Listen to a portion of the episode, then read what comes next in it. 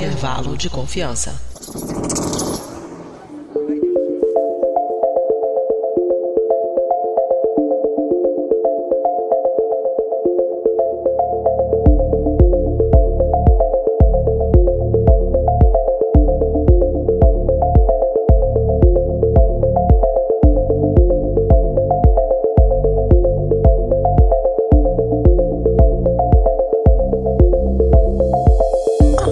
Queridos ou queridas ouvintes, estamos começando mais um episódio e vamos começar com uma pergunta, né? É a pergunta do nosso título, mas acho que vale a pena a gente pensar aí. Você já pensou se existe a melhor estratégia para ganhar o jogo? Então você tá pensando, né, se a gente vai te ensinar a ganhar na loteria. A gente já falou que a gente não vai ensinar a fazer isso, porque como a gente não é coach, e então se a gente soubesse, a gente fazia pra gente mesmo, não né, vender curso para isso, gente. É, infelizmente a gente não pode te ajudar com isso, pois a teoria dos jogos não leva em consideração a aleatoriedade, né? Então, ela trata de situações em que indivíduos tomam decisões com base nas ações dos demais envolvidos, então não é algo aleatório. Essa teoria não é recente, ela vem sendo amplamente utilizada em várias áreas do conhecimento, como a gente vai falar aqui, né? Matemática, computação, biologia, entre outras tantas coisas. Nesse episódio a gente vai te contar o porquê ela foi tão revolucionária e como que ela pode te ajudar no seu dia a dia, né? Então, está começando mais um episódio do Intervalo de Confiança, uma distribuição uniforme de pensamento crítico, e estamos falando aqui, no esse é o episódio número 44, mas, né, do total da nossa cronologia maluca aí é o número 96, tá? 100 logo logo tá chegando. Então o episódio começa logo, mas antes a gente vai para um super quadro de recados da nossa querida Mari.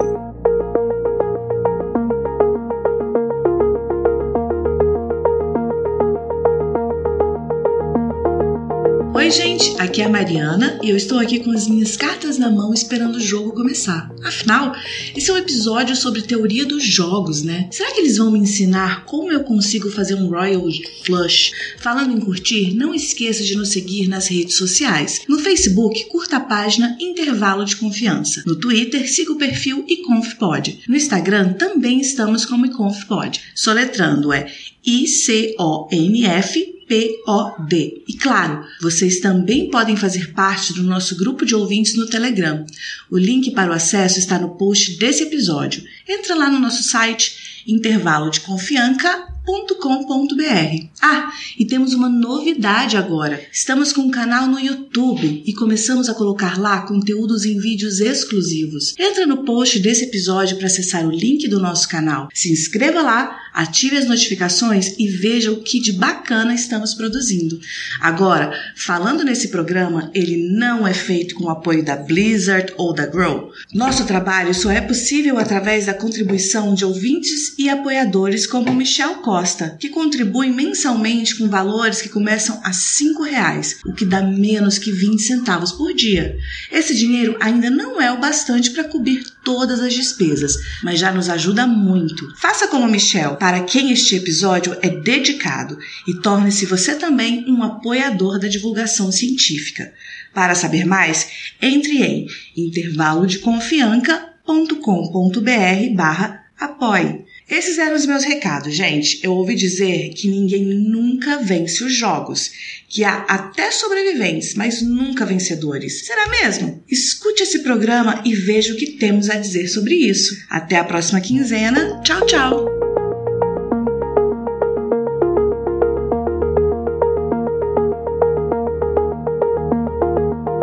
Então é isso, gente. Como eu digo, né? Sempre ouçam o que a Lari tá falando. Siga a gente no, no, nas nossas redes. Siga a gente também no nosso YouTube, que agora a gente vai né, tentar colocar algumas informações lá. Vai ter um pouco do, do bruto da transmissão dos episódios. Se você quiser ver aí os bastidores e os nossos erros, pode dar uma olhada lá depois, tá? Isso sai depois que o episódio já está no ar, tá? E hoje, para falar desse assunto, eu não estou aqui sozinha falando com as paredes. Estou aqui com o nosso querido Igor Alcântara. Olá, Kézia. Olá, querido, querido ouvinte do Briden, é, a gente vai falar de um tema que a gente está é, tá prometendo já há um tempo, né? E é um, é um, tema que a gente já citou por alto em, em alguns outros episódios, acho que principalmente, é, a Kézia tem a memória melhor que eu, talvez você lembre o número, mas é o episódio que a gente falou, se eu não me engano, o 38, algo assim, o 28, eu acho, que é como tomar decisões. E a gente falou da teoria dos jogos como um, um mecanismo, e a gente, naquele episódio, que foi no passado, né? não foi esse ano, a gente prometeu que a gente teria um episódio no futuro só sobre sobre teoria dos jogos, então chegou o, o dia finalmente. Olha, esse não é o 38, é o 28. Tá? do ano passado, em outubro do ano passado. Então, a gente, a memória não é boa. Eu olhei aqui na nossa lista, tá? é, se, pensar, é, se pensar bem, o 38 ele é bem recente, né? Então, é, de fato, teria que ser mais antigo que isso mesmo, 28. Você errou só por 10. não, o primeiro algarismo, um algarismo tá certo de dois, então uhum. 50%. É, então, gente, vocês já ouviram falar da teoria de jogos, né? Obviamente, porque a gente já mencionou, como a gente acabou de dizer. Mesmo que você não tenha ouvido, provavelmente você já usou ela em algum momento na sua vida, né? Seja no trabalho ou mesmo no seu cotidiano. E essa teoria ficou muito conhecida com o filme Uma Mente Brilhante, que foi lançado em 2002 e foi aclamado pelo, né, com, no cinema com quatro Oscars, que é o melhor filme, melhor diretor, melhor atriz coadjuvante e melhor roteiro adaptado. E por quê? O filme retrata a história de um dos matemáticos mais importantes do último tempo, John Nash. Mas tá, o que, que tem a ver o John Nash? Quem foi essa pessoa e por que que, né, ele teve uma ideia revolucionária assim que, né, fez filme e ganhou até Oscar? Então, John Nash, que é retratado nesse filme, o filme, na verdade, ele, obviamente, como todo filme, ele dá uma romantizada e tal na vida do, do John Nash, mas não foge tanto, não, não foge tanto assim é, da realidade. Claro, quando eu falo romantizada, por exemplo, tem aqueles clichês de filmes de, de cientistas, né? Sempre é, o cientista que ele escreve fórmulas num, num vidro, num, num, espelho, alguma coisa, aquelas coisas, enfim, isso daí é. Pra colocar a câmera por trás, né? pois é. E eu não, eu não, não, lembro essa cena exatamente em que universidade que eles colocaram ele, se foi se ele estava no MIT já, assim, enfim. Mas eu sei que, por exemplo, eu, os ouvintes sabem, eu trabalhei quase cinco anos em Harvard e eu ficava prestando atenção, na, eu andava muito por ali, eu caminhava por ali e tal, e eu prestava muita atenção nas janelas dos dormitórios, os locais. Eu nunca vi nenhuma janela escrita coisas no vidro. E na verdade, uma vez eu e os amigos a gente fez isso, que a gente estava é, tinha uma, uma parede de vidro numa sala de reunião que, e a gente estava discutindo, a gente foi escrevendo as coisas ali com a caneta e tal, e a gente tomou uma, meio que uma bronca porque a gente pegou uma caneta que não apagava no vidro. É, isso é um grande problema. eu já vi isso acontecer em, em startup, por exemplo, na, na, minha empresa, tinha umas paredes que era, é, em vez de ser direto à parede, eles colocaram um vidro assim, né, entre em cima da parede, então você conseguia escrever na parede, mas na verdade era no vidro. Mas tinha essa também, tinha que ser com a caneta certa. Porque se fosse, dependendo se fosse o marcador permanente, já era. Entendeu? Coitado dos faxineiros. Inclusive, os faxineiros nunca apagavam. A gente tinha que próprio apagar como é certo, né? Vai, vai que eles apagam coisa que é importante e também não é trabalho deles ficar apagando essas pessoas que ficam escrevendo no vidro. No caso, eu apaguei, mas deu um, deu, deu um, deu um belo trabalho. Não foi uma bronca, porque o pessoal lá de fato era muito gente boa, mas foi um negócio tipo assim, pô, vacilou, né? então, tinha que isso aqui é filme, né? Mas enfim, é, eu não vou me delongar muito falando do John Nash, porque, gente, se vocês acompanham o nosso podcast, o último episódio do Influências, que saiu na semana passada, é, eu falo exatamente sobre o John Nash. Então a gente está tendo aqui duas semanas sobre a teoria dos jogos. Então a gente prometeu tanto que agora vocês estão tendo quase que um overdose de teoria dos jogos. Então o, o Influências da Ciência passado foi sobre o John Nash. Se você acompanha a gente só pelo YouTube, saiba que é, a gente só publica no YouTube as gravações dos episódios que a gente chama de episódios é, do programa principal, que os programas que a gente faz com mais de uma pessoa, que é o programa que a gente chama mesmo de intervalo de confiança. Os nossos outros programas, que é o nosso programa de biografias, que é o Influências da Ciência, e o nosso programa de, às vezes, assuntos um pouco mais técnicos, que é o Variância, eles só vão no feed do podcast. Então, ou no Spotify, apesar do Spotify ter alguns problemas técnicos, é, ou qualquer plataforma de podcast que você, qualquer programa de podcast que você utilize, você pode acompanhar todos os nossos programas lá. Mas, enfim, sem mais delongas, o, o, o John Forbes Nash Jr., ele é, foi um matemático, é, matemático economista, enfim, ele tinha, ele tinha várias áreas de especialidade. A gente coloca ele mais na área de economia, mas ele, enfim, a área dele é meio que era uma, uma espécie de uma intersecção né, entre matemática e economia. Então vamos colocar ele como um matemático norte-americano. Ele nasceu em 1928 é, no estado de West Virginia e ele faleceu em 2015. E ele sofreu um acidente de carro na, em Nova York. Ele morreu aos 86 anos de idade. E ele começou a carreira dele numa área diferente disso. Né? Ele começou em engenharia química, depois ele mudou para química e aí foi para matemática. E em matemática ele recebeu o título de bacharel e mestre. É, e com 22 anos ele conseguiu completar o doutorado dele na Universidade de Princeton, né? Enfim, uma, universidade da Ivy League, né? Então, enfim, o cara já era um, cara diferenciado. Em 1951 ele ingressou no corpo docente do MIT, né? Do Massachusetts Institute of Technology, é, sendo que no final dos anos 50 ele acabou saindo e assim, eu tô dando um mega spoiler aqui, se você não viu o Influencer, se você não viu o filme, eu tô dando um spoiler, porque ele sofria de esquizofrenia. Por conta disso ele, ele acabou saindo do MIT, uh, mas Mas enfim, o filme é de 2002 e a gente está falando de uma biografia, então meio que não tem muito spoiler, né? Depois ele acabou voltando para Princeton, onde ele se tornou um pesquisador sênior em, em 1995, já bem mais para frente aí. Foi, foi só um, um, período sabático assim ali só, né? Pois é, não, que ele, ficou assim. muito mal, ele ficou internado, e assim, a, a esquizofrenia naquela época, hum. ela não tinha os tratamentos modernos que a gente tem hoje, que hoje você consegue, um paciente com esquizofrenia consegue ter uma vida normal se ele segue o tratamento bonitinho, com psicoterapia, com, também com medicamentos. Mas naquela época não tinha muito tratamento para esquizofrenia, era muito pouco tratamento.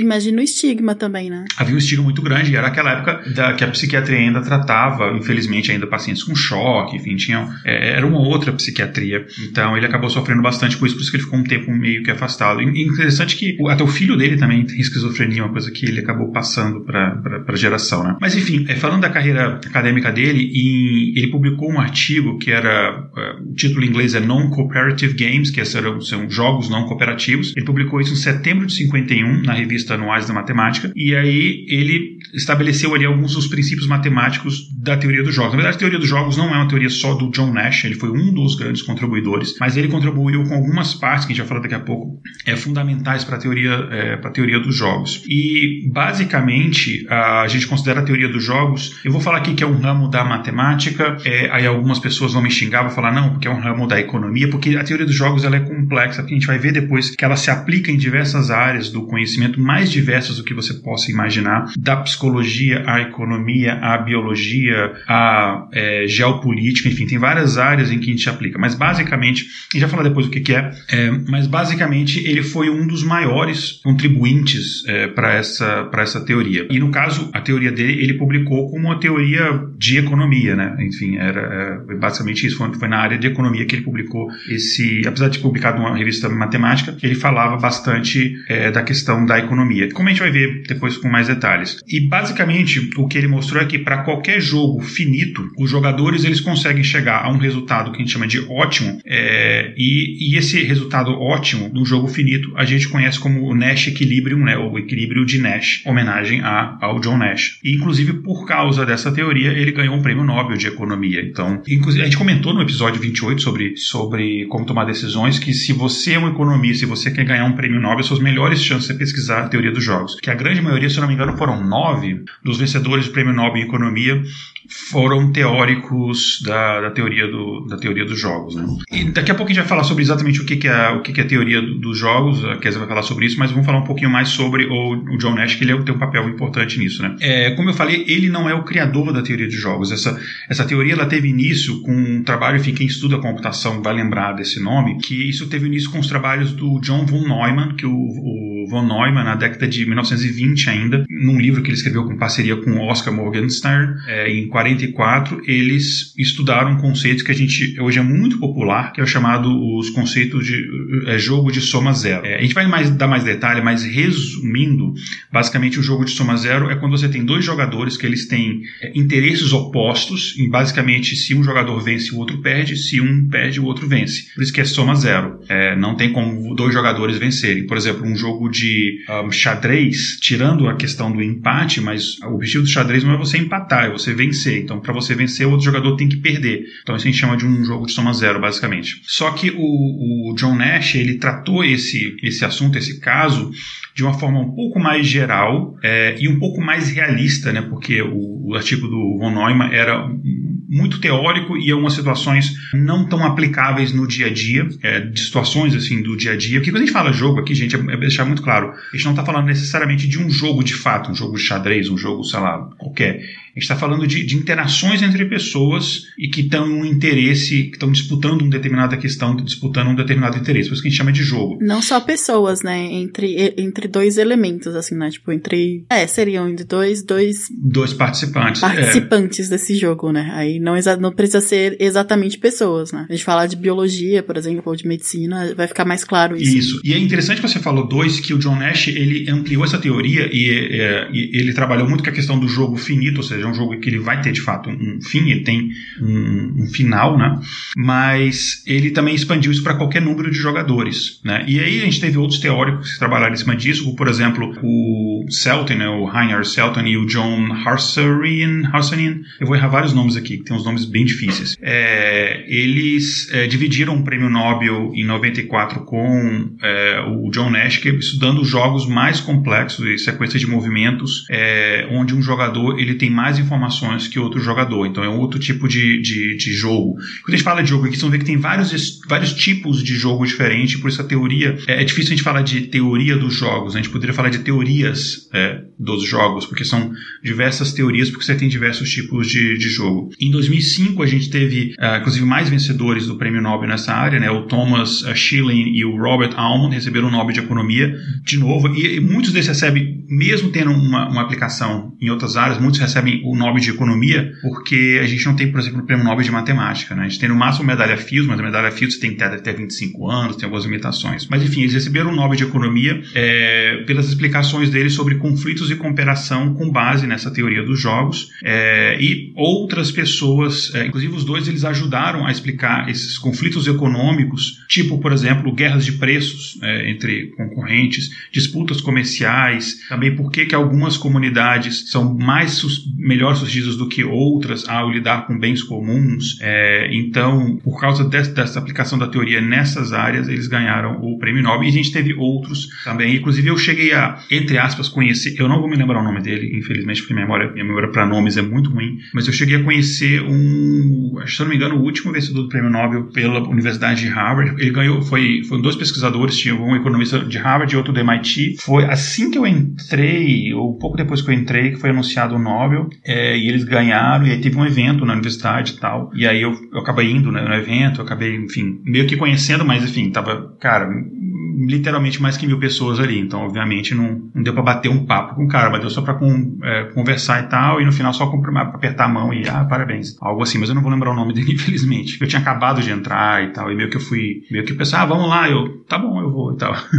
mas é uma área, de fato, é, muito boa para quem vai estudar isso. Então, basicamente, o John Nash foi, deu uma grande contribuição, e depois dele, esse campo que estava um pouco esquecido, ele teve um, um, um, grande aquecimento e hoje você ainda tem bastante gente que trabalha e estuda teoria dos jogos aplicado a diversas coisas. Mas, Kézia, a gente falou muito disso, mas o que, que é a teoria dos jogos? Explica pra gente. Pois é, né? A gente tá aqui só falando jogos, jogadores e tal, e as pessoas estão falando. O que, que vocês estão falando, gente? Isso tá muito estranho. Vocês já estão falando do, do Nash, então. Mas ok, então a gente já, já deixou claro aqui que, que jogos não é exatamente jogos lúdicos ou jogos de competição que a gente imagina, tipo, um videogame, um, é, sei lá, um jogo de competição, não é bem exatamente isso.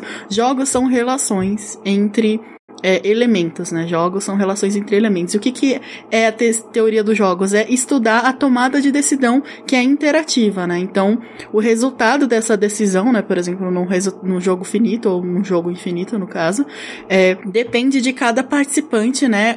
Da ação de cada participante ou do conjunto de ação de cada participante, né? Então, é, a gente sempre vai acabar voltando, assim, aos exemplos de, de jogos na, ao pé da letra, vamos dizer assim, porque é mais fácil de entender. Mas, por exemplo, exemplo, a teoria do jogo seria entender como num jogo de futebol a ação de cada jogador ou a ação de cada time ou mesmo a ação de todos os times juntos sai um resultado, né? Então ele como ele é, é isso é essa decisão interativa, né?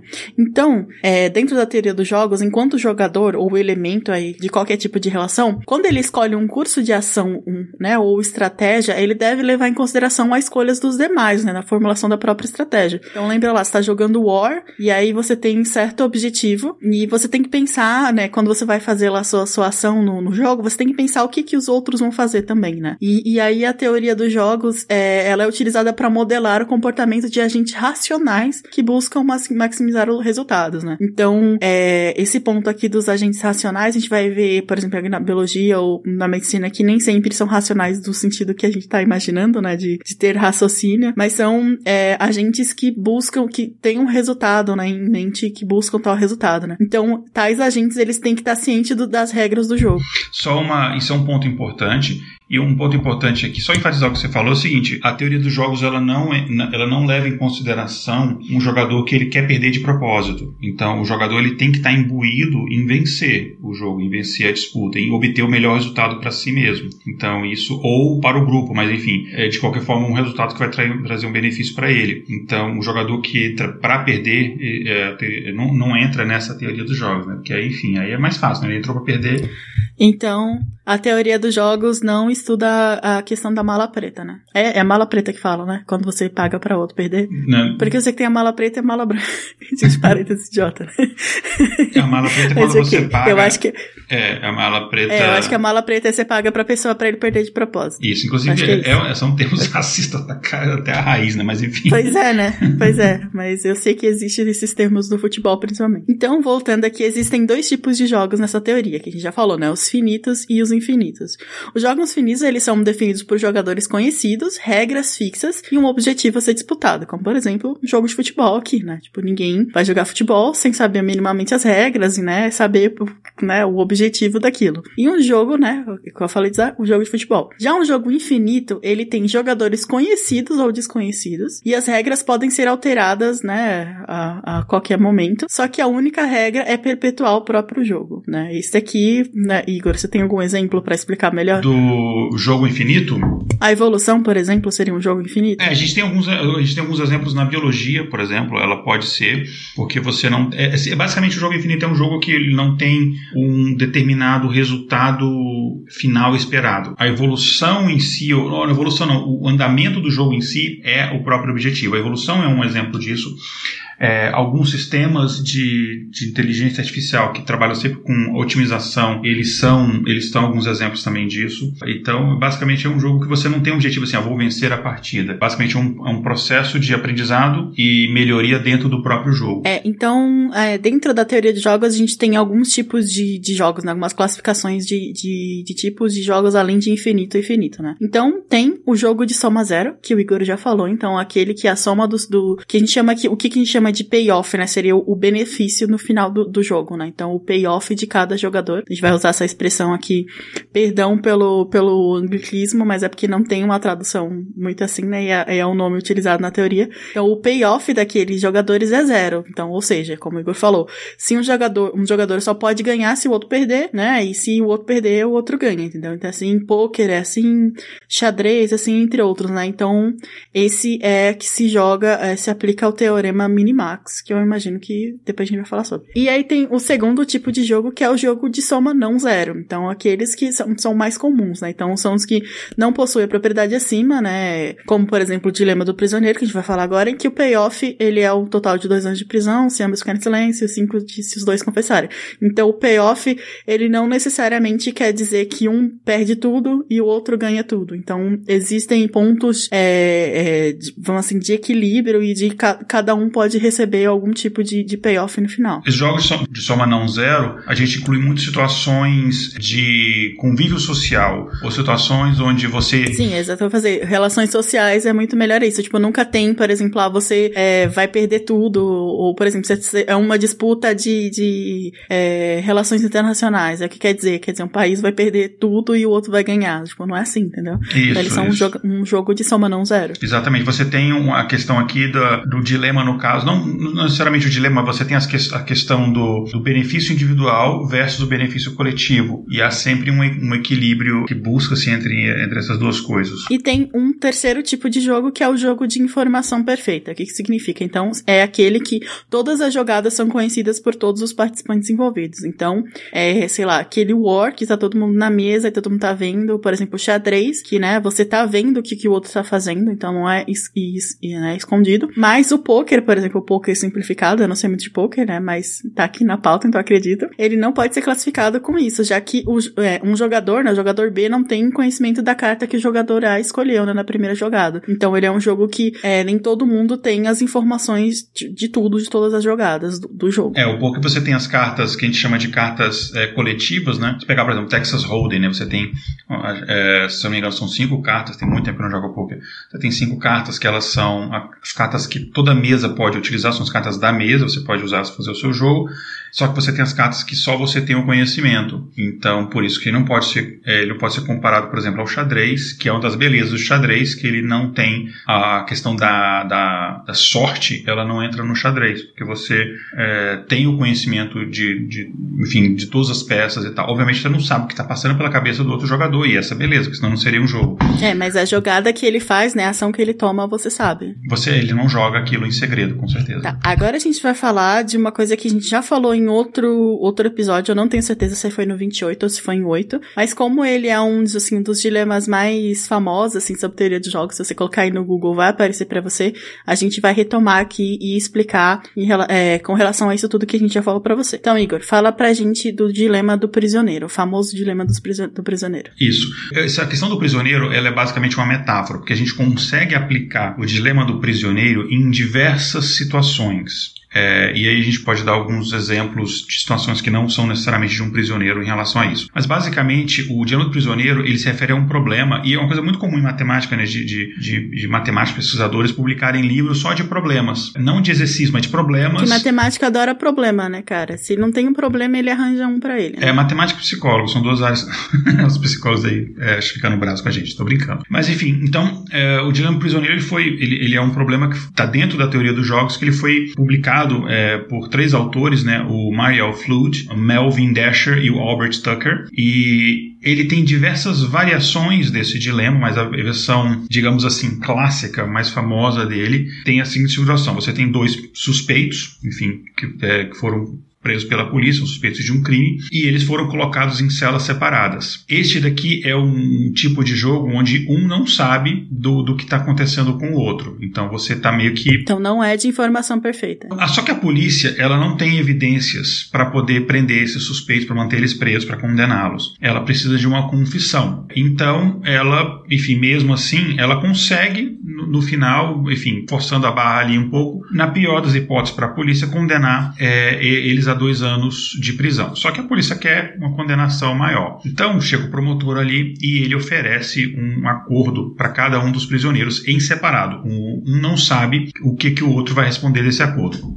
Então ele chega para cada um prisioneiro e fala o seguinte: olha, se você confessar e o outro ficar em silêncio, eu tiro todas as condenações contra você, vou usar o seu testemunho para garantir que o seu cúmplice cumpra a pena de 10 anos. No caso, eu confessar é o seguinte: você vai acusar o outro. Você vai falar o seguinte: ó, você vai chegar e falar, não. É, eu entendi que é tipo, a gente vai fez juntos, né? Tipo, é, a gente fez juntos, isso. então foi ele que fez, né? Eu acho que é isso. Mas a questão de, é de, do confessar é você. É confessar ficou uma tradução estranha, né? Seria acusar. Né? Sim, mas o, o, confessar seria não você. Porque tem, tem diversas versões da, da, de prisioneiro. Tem um que fala que você acusa o outro e você fica em silêncio é, e fala que você não fez nada, que essa é a versão clássica, e tem uma que fala você confessa que você fez e o outro também. Mas a versão clássica é você pega e você acusa o outro você dá, fala, ó, você entra como testemunha e fala, foi ele que fez, é, eu tô ali como basicamente coadjuvante dessa história. Se você fizer isso, você sai daqui livre, porque você colaborou com a justiça, e o seu outro preso ali, o seu amigo, fica, pega uma pena de 10 anos. Seu amigo não, outra pessoa ali pega uma pena de 10 anos. Agora, se o outro confessar e você não falar nada, aí é o contrário. Ele fica livre e você cumpre uma pena de 10 anos. Agora, se os dois confessarem, aí eu, os dois vão ser condenados é, e vocês vão ser condenados cada um a 5 anos. Agora, se nenhum dos dois falarem nada, eu, enfim, vou acabar me contentando com só, sei lá, com o mínimo que eu posso e vocês não confessam nada. Eu vou usar as provas que eu tenho e vocês vão ser condenados é, a dois anos. Você vai sair, sei lá, só por porte de arma de fogo, alguma coisa assim. Então, resumindo, vamos botar prisioneiro A e B. É, se o A confessa e o B fica calado, o A sai livre e o B pega 10 anos. Se é o contrário, também inverte. O B fica livre e o A condenado a 10 anos. Se os dois confessam, aí ambos pegam 5 anos cada. Se ninguém ninguém confessa, eles pegam dois anos. Então, se a gente pegar em termos de pontos, você tem quais são as possibilidades. Você pode ficar livre, no caso, ficar livre seria o melhor resultado individual. Então, a gente considera ali,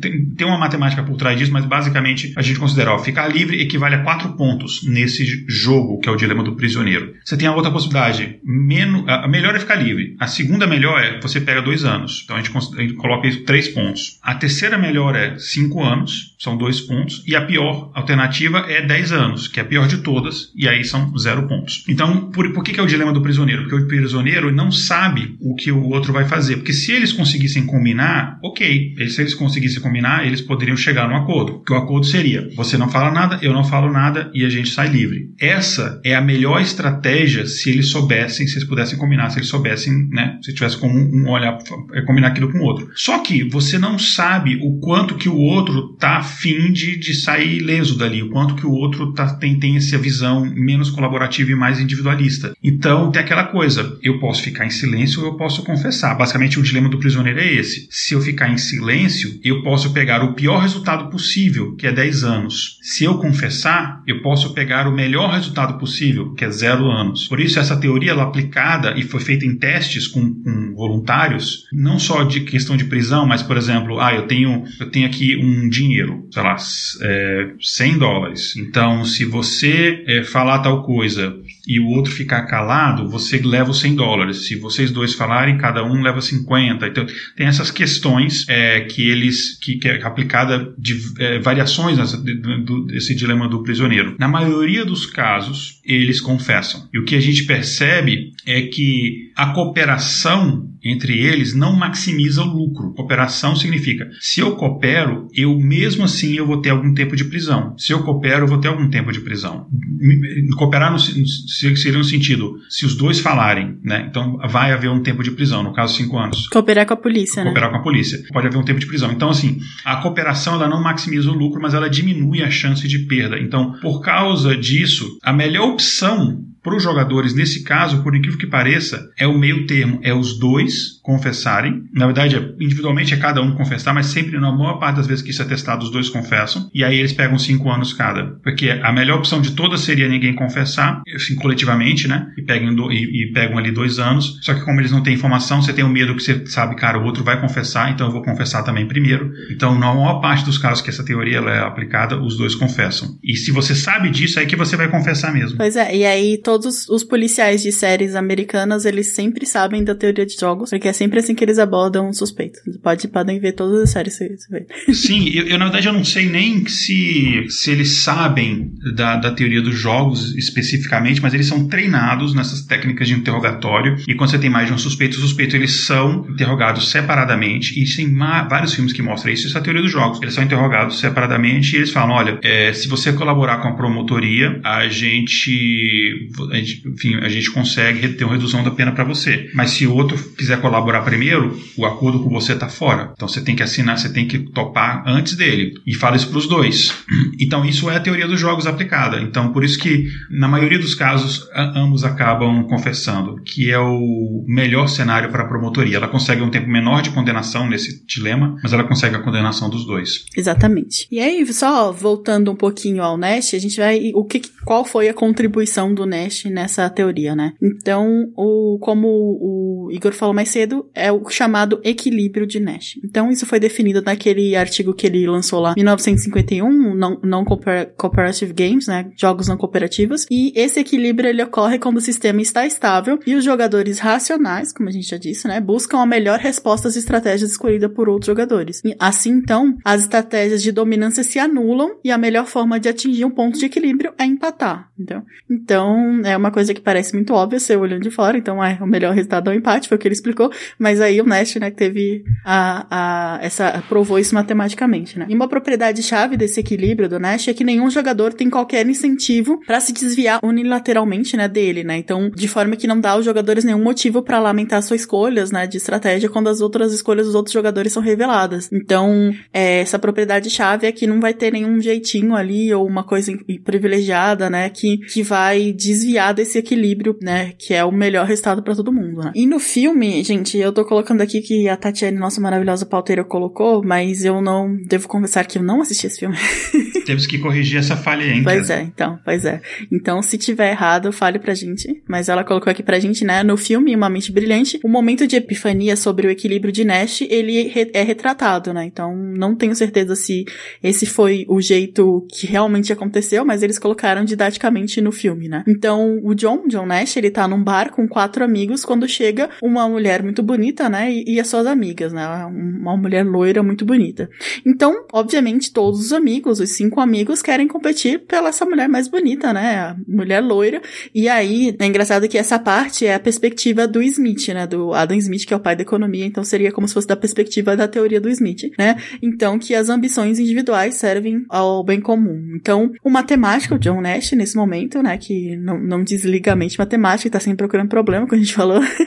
ele percebe que a melhor opção não é disputar essa mulher. Então, a melhor opção para todo mundo não é melhor, não é disputar, porque se todo mundo der em cima da, da mulher mais bonita, ninguém vai conseguir ela, né? Porque provavelmente ela vai ver, né, todo mundo dando em cima dela, e assim, as amigas dela também não vão gostar. Imagina, né, que você, todo, as pessoas foram em cima da, su, da sua amiga bonita e você ficou de segunda opção. Ninguém vai gostar disso, né? Ninguém gosta de ser segunda opção. Pois é, e aí vai, todo mundo vai perder, entendeu? Vai ser, né, todo mundo vai ganhar, vai, ser, vai todo mundo perder, entendeu? Então, de novo, outra brincadeira. Beijo, beijo Dilma, beijo Dilma. Pois é. Então, assim, a melhor estratégia é ninguém investir na mulher mais bonita, entendeu? Pra não ficar no caminho dos outros e não insultar as outras garotas. Então, o único jeito de você ter um payoff bom, de vencer alguma coisa nesse jogo, é não investir nisso, né? Tipo, não, não ir direto na, na, na melhor opção, vamos dizer assim, né? Em, em busca do equilíbrio geral do grupo. Então, o melhor resultado é obtido quando todos os grupos fazem o melhor para si e para o grupo, né? Então, refutando, refutando, eu acho essa palavra tão engraçada porque ela é o clássico agora do, do, do pessoal da, da internet, né? Que fala assim, ah, é refutado, então. É, é, muito engraçado quando eu aplico ela numa frase legal, mas, tipo, nesse caso, sim, foi refutando a, a, a teoria do Adam Smith, né? Então, mostrando que ele estava errado. Se fosse hoje, ia sair assim, né? John Nash jantou Adam Smith, né? Sim, vão tirar esse corte aqui do, do vídeo explicando como John Nash jantou. Não, mas não é assim, gente. e aí tem aquela tarde, assim, refutado, né? Mas é isso, mas como vocês perceberam, na prática, né, o equilíbrio de Nash não é facilmente alcançado, você imagina, né? Porque é necessário uma formação perfeita, um número limitado de, jo de jogadores, um payoff, né, que é um resultado constante, né? Então, em muitas situações, esse equilíbrio de Nash não se aplica, né? Então, é preciso criar outras é, ferramentas para suprir essa carência. Então, é como se fosse, é bem coisa de matemática mesmo, matemática, né? Você pensar no, no teorema do ideal e aí você fala, ah, que da hora, mas na realidade nunca vai se aplicar esse teorema. Ou raramente vai aplicar esse teorema. Mas é bem, bem interessante, assim, o que ele, que ele provou, né, matematicamente. Exato. E a gente pode aplicar, por exemplo, imagina, por exemplo, que eu tenho um, uma leoa que ela está caçando zebras na savana. Intuitivamente, ela usa um pouco essa estratégia, que elas não vão nos animais mais fortes. Quando você tem mais de uma leoa caçando, por exemplo, elas não vão nos animais mais fortes, porque se for no animal mais forte, elas vão acabar tendo um esforço maior, com uma chance menor de sucesso, e se elas quiserem depois pegar uh, as outras zebras mais fracas, elas não vão conseguir. Então, elas acabam se dividindo, por bem como elas vão acabando uh, pegando aquelas mais, uh, mais fracas, digamos assim. É, pode ser uma, uma, uma aplicação disso. O menorzinhas, né, no caso, por exemplo, se você for pensar, é, usando esse exemplo, se for pensar só no caso, tipo, se alimentar, uma, uma zebra maior ou mais, né, mais desenvolvida, você seria melhor, porque alimentaria melhor, mais todo mundo, mais, né, mais carne. Mas, se você for atrás dela, ela pode ser mais forte, mais rápida e correr mais e acabar que você perde. Então, o que, que você vai? Você vai no filhote, ou na que tá mais, é, mais debilitada e tal, que pode ser menos carne, ou menos, né, recompensa, mas você vai ter alguma recompensa, né, que é melhor que nenhuma. É, dois, ó, um pássaro na mão é melhor que dois voando é a teoria dos jogos, gente. É, acabamos de comprovar. É, e tem várias coisas que você pode, você pode aplicar isso, né? Eu, por exemplo, eu, eu espero eu tenho uma oferta de emprego boa agora, e mas eu tenho que aceitar ela agora. Eu aceito ela agora, ou eu espero por outras ofertas de emprego melhores, porque pode ser que depois outra oferta de emprego não surja e o emprego anterior não exista mais, enfim. Tudo isso a gente consegue aplicar é, a teoria dos jogos em relação a tomar essa decisão.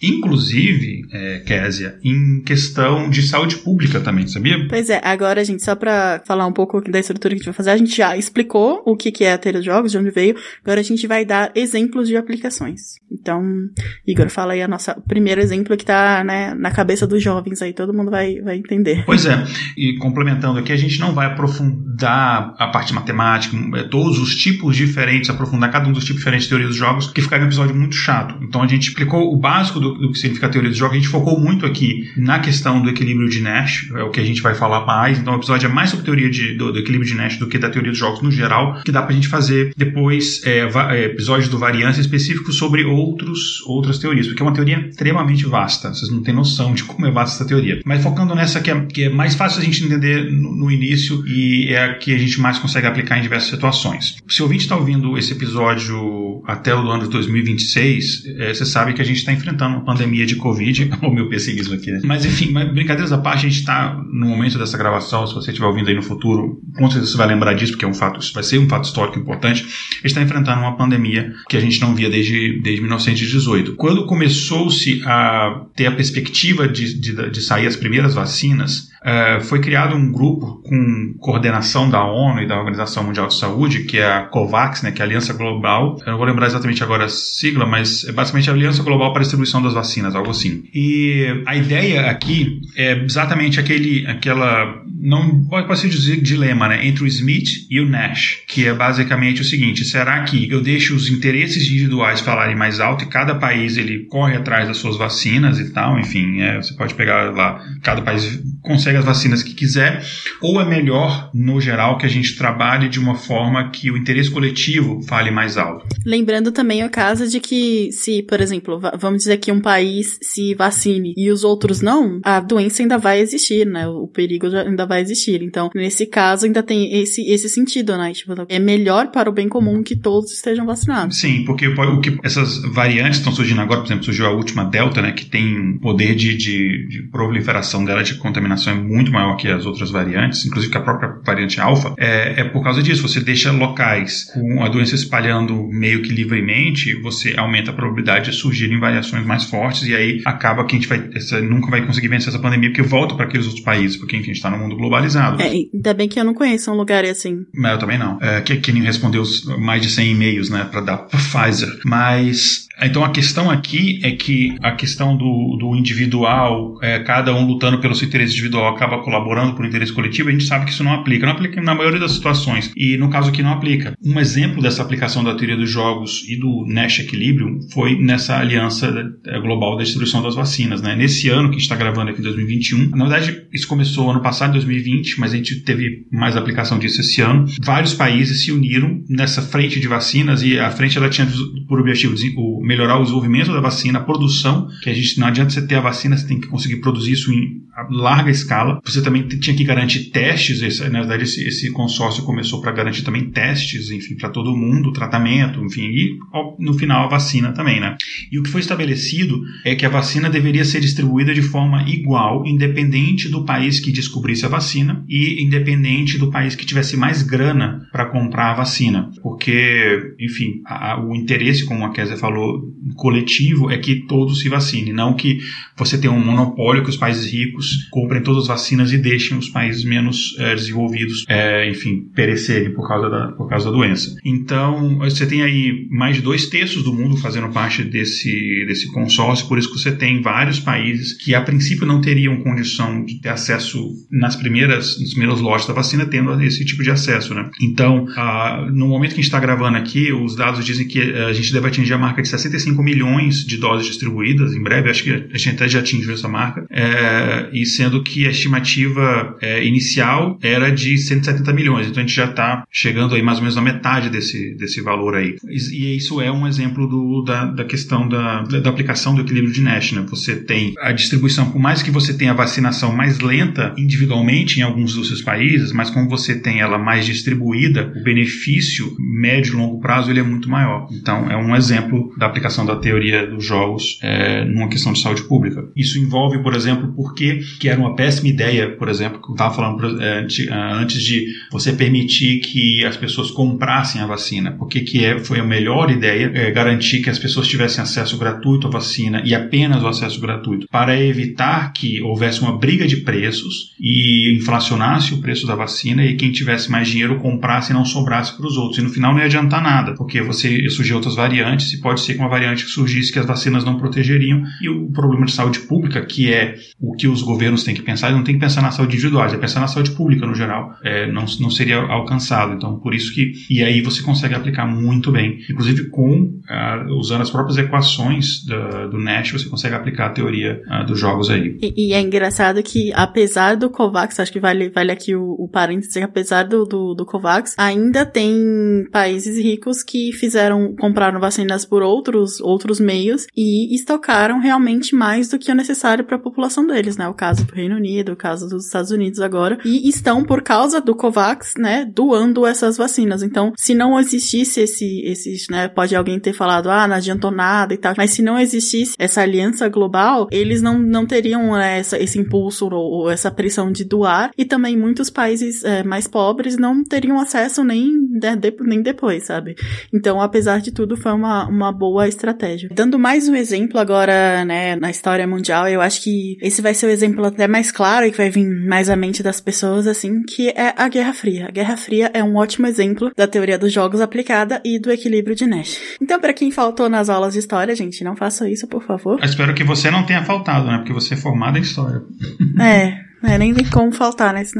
então, é, na Guerra Fria, os Estados Unidos e a União Soviética, eles tinham conhecimento, né? Tanto conhecimento público quanto conhecimento de espionagem, né? Do arsenal bélico e do poder de destru destruição mútua, né? Então, a corrida armamentista foi um jogo de forças. Então, a todo momento, eles testavam o poder do adversário. Então, tinha basicamente três cenários. Um dos países ataca e torna-se a potência mundial. Ambos atacam e saem mutuamente destruídos. E ambos decidem não atacar, né? E nenhum efetivamente se torna vitorioso. E aí, eu acho que só é, vale acrescentar aqui que além de ser vitorioso ou não, um dos payoffs é não destruir o mundo com, né, é, guerra nuclear, entendeu? Então, que isso também que é um dos payoffs, né? Então, por exemplo, no caso A, se mesmo que um dos países atacasse e tornasse potência mundial, ainda tinha essa solução, né? Essa, esse resultado. Então, nesse caso, as potências mundiais estrategicamente avaliavam a decisão do inimigo e sabiam as consequências de uma guerra nuclear, né? E a vantagem de um equilíbrio estratégico. Então, talvez não no, no, no nível assim mais baixo ou é, militar mais baixo ou talvez é, no nível da sociedade civil, talvez isso não fosse tão claro, mas obviamente, né, o alto escalão militar, o alto escalão dos governos da época sabiam, tinham muito isso em mente da questão estratégica que era muito melhor um equilíbrio, né, e, e manutenção desse, dessa situação do que tentar forçar a mão e não vamos ganhar e tal e acabar indo para o cenário mais catastrófico, né. E aí um exemplo mais atual, né, que resultou da, da Guerra Fria são, né, é, só, né, voltando, só explicando que todo mundo sabe, né, pós-Guerra Fria a gente não, não tem mais um equilíbrio que é completamente dualista, né, então depois disso, após Guerra Fria, né, as coisas,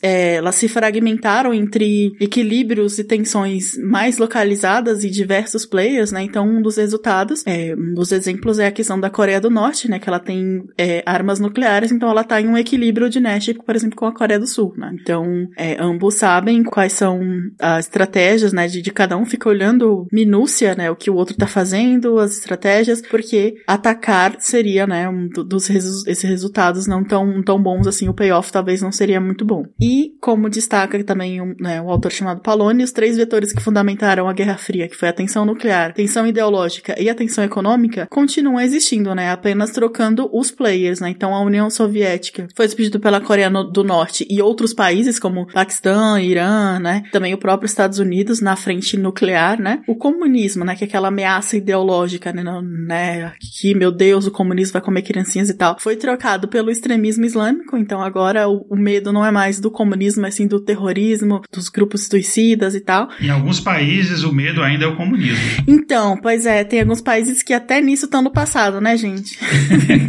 Então, e na parte econômica, né, o, o, a tensão econômica da União Soviética foi trocado pela China, né? Então a China hoje é o grande player que tá aí nesse jogo econômico e que tá num, num, num cabo de guerra entre os Estados Unidos e a China. E a gente só fica olhando de um lado pro outro, né? Então, hoje em dia, né, o número de players eles aumentaram, como eu disse, há mais de dois grandes blocos econômicos e nucleares, né? Mas na, na parte do campo ideológico, ainda como o Igor disse, ainda tem um cabo de forças aí do, do capitalismo e comunismo, porque ainda existem alguns países ditos comunistas no, no mundo aí. Então, esse é um, um equilíbrio de Nash, alguns exemplos, né, do, do equilíbrio de Nash no, na história e na, na parte de, de relações internacionais, né? Mas como a gente falou, um dos, dos maiores aplicações da teoria do jogos é na biologia. E essa parte eu deixo pro Igor explicar, porque ele que é o quase médico do, do podcast. Então, uma das minhas teorias, enfim, eu sou, sim, eu sou nerd bastante para ter teoria científica favorita. Uma das minhas teorias científicas favoritas, acho que talvez a minha teoria científica favorita, é a teoria da seleção natural do nosso querido. Ninguém percebeu, Igor. Pois é. Tipo, quase 100 episódios a gente nunca tinha notado. Pois é, eu nunca nem falo, né? Enfim, a teoria do, do Darwin, né, que foi publicado no livro Origem das Espécies, inclusive recomendo lerem A Origem das Espécies, é um bacana de você ler. É, ele publicou em 1859 e a seleção natural, que é o processo que ele exemplifica, e detalhe, isso antes do, do, do que a gente conhecia como antes do conhecimento de genética, isso antes de Mendel, mas a gente sabia que havia alguma coisa de obviamente a gente conhecia a questão questão da hereditariedade, né? Enfim, isso é óbvio. Você pega um pai, uma mãe, a criança nasce parecida com um ou com o outro, com ambos, enfim, a gente sabe que havia isso, mas a gente não sabia os mecanismos é, químicos e biológicos pelo qual isso acontecia. E os mecanismos biológicos o Darwin começou a explicar. E, principalmente, como é que as espécies elas vão mudando e vão se adaptando ao ambiente. Então, basicamente, para quem não tem conhecimento melhor sobre o que é a seleção natural, a seleção natural basicamente é um processo processo e pelo qual uh, populações de seres vivos, de organismos, eles se adaptam ao ambiente e eles acabam mudando. É, e a partir daí acabam uh, não só espécies adaptando e mudando, mas também surgindo novas espécies, que talvez tenham mudanças que elas são tão grandes que você acaba surgindo uma nova espécie. E aí a gente sabe que hoje isso dá através de mecanismos genéticos, essa variação ela se dá porque acontecem de formas aleatórias mutações, que basicamente são erros na cópia cópia do nosso material genético, né, quando ele está sendo copiado, há pequenos erros. Gente chama isso de mutação, sei lá, o local onde tinha que ter um nucleotídeo é, específico, sei lá, adenina, aí é copiado para, sei lá, guanina, algum outro. E aí isso é uma, uma mudança, um erro nessa cópia. Boa parte das vezes esse erro ele não tem nenhum tipo de consequência, uh, porque só uma coisa de, enfim, 2% assim, do nosso DNA é de fato usado para poder codificar proteína, então a, a diferença é pouca, mas algumas dessas diferenças, acumulando gerações após gerações, elas acabam sendo significativas significativas. E aí a beleza da seleção natural é que ela diz o seguinte: por uma questão natural, as espécies mais adaptadas ao ambiente, elas têm mais chances de deixar descendentes, porque elas estão mais adaptadas, elas, elas têm mais vantagens, que a gente chama é, evolutivas, e aí a probabilidade dela sobreviver, reproduzir e aquele gene mutante passar para a próxima geração é maior. E depois de algumas gerações, aquele, a frequência daqueles genes mutantes acaba se tornando maioria e ele acaba sendo, digamos assim, a norma, ele não acaba sendo mais a exceção. Então essas características características que eram diferentes no início acabam se tornando vantajosas depois de que quando elas são vantajosas depois de algumas gerações elas acabam tendo uma frequência maior. Agora, o que, que isso tem a ver com a teoria dos jogos? Não há uma decisão racional aqui. Não existe nenhum é, ser que ele decide racionalmente é, vou alterar meu DNA ou vou ter esta adaptação X ou Y. Isso não existe. Acontece por acaso e não até o transhumanismo, né? Quando a gente decidir. Não, não, não é isso sobre. Tá, pode continuar. Exatamente. Isso, mas isso é uma questão interessante, né? A questão da eugenia, da própria eugenia, né? Da própria você melhoria da espécie através de seleção de determinado e exclusão de determinados genes que a gente considera desvantajoso. Isso, é, enfim, é um, um, tema polêmico e que eu, eu particularmente sou contra. Que é meio que você querer controlar um processo que acontece naturalmente, né? E o que a gente já faz, mas isso é outra coisa. A partir do momento que a gente criou hospitais e tratamentos médicos e remédios, etc., a gente acaba deixando sobreviver. Não estou falando que isso é errado, claro, tá? A gente acaba. Isso é uma coisa boa para nossa sociedade, mas aí acabam sobrevivendo os indivíduos menos adaptados e meio que o nosso processo de seleção natural ele acaba sendo muito mais lento porque a gente não tem mais a pressão do ambiente, porque a gente altera o ambiente. O que é uma coisa boa, desde que a gente não destrua o ambiente. Mas enfim, o que que isso tem a ver com a teoria dos jogos? Vamos, pegar, vamos tentar pegar os elementos da teoria dos jogos e colocar aqui. Um elemento da teoria dos jogos são os jogadores. No caso dos jogadores aqui, eles podem ser, por exemplo, os membros de uma determinada população, de uma determinada espécie. Tá? Então, os recursos eles são limitados, sejam os recursos a, ao próprio alimento, sejam os recursos à capacidade de reprodução, porque nem todos os indivíduos vão conseguir se reproduzir. E seja também é, o, o os recursos que você vai, por, é, por exemplo, de espaço, de, ter, de território, enfim, todos esses recursos eles são escassos. Imagina, por exemplo, uma população de leões, por exemplo. Então, os recursos que ele tem ali de, de alimentação, de, de fêmeas disponíveis para os machos se reproduzirem, todos esses eles são escassos. Então, o jogo em si, ele não é um jogo finito, ele é um jogo infinito, porque esse é um processo que ele não tem um fim, enfim, ele um processo que ele está continuando enquanto aquela espécie existir. E basicamente o jogo é um jogo da sobrevivência. Então a, a teoria dos jogos ela encaixa muito ali. Então você tem diversos tipos de estratégia em diversos tipos de espécies. Você pode pensar, por exemplo, que o interesse é você tem a questão do interesse individual. Então eu quero tentar eu sobreviver e eu perpetuar os meus genes em detrimento dos genes do, dos outros, dos meus concorrentes. E ao mesmo tempo o interesse coletivo também me ajuda, porque eu vou ser mais, por exemplo, se é, eu saio para caçar, é importante que tenha alguém protegendo o acampamento, sei lá, o, o local onde a população está, está vivendo. Então, existe esse tipo de interesse. Então, essas, esse, esse jogo, essa decisão dessa estratégia, ela é muito importante. Por isso que você tem, por exemplo, em sociedades onde, de seres, de organismos, onde eles têm uma quantidade maior de predadores, eles são mais, uh, têm uma situação mais frágil diante do ambiente, você tende a ter uma cooperação e divisão de tarefas maior. Então, você tende a ter mais um comportamento é, é, coletivo. E também tem a interação dos jogadores de espécies diferentes.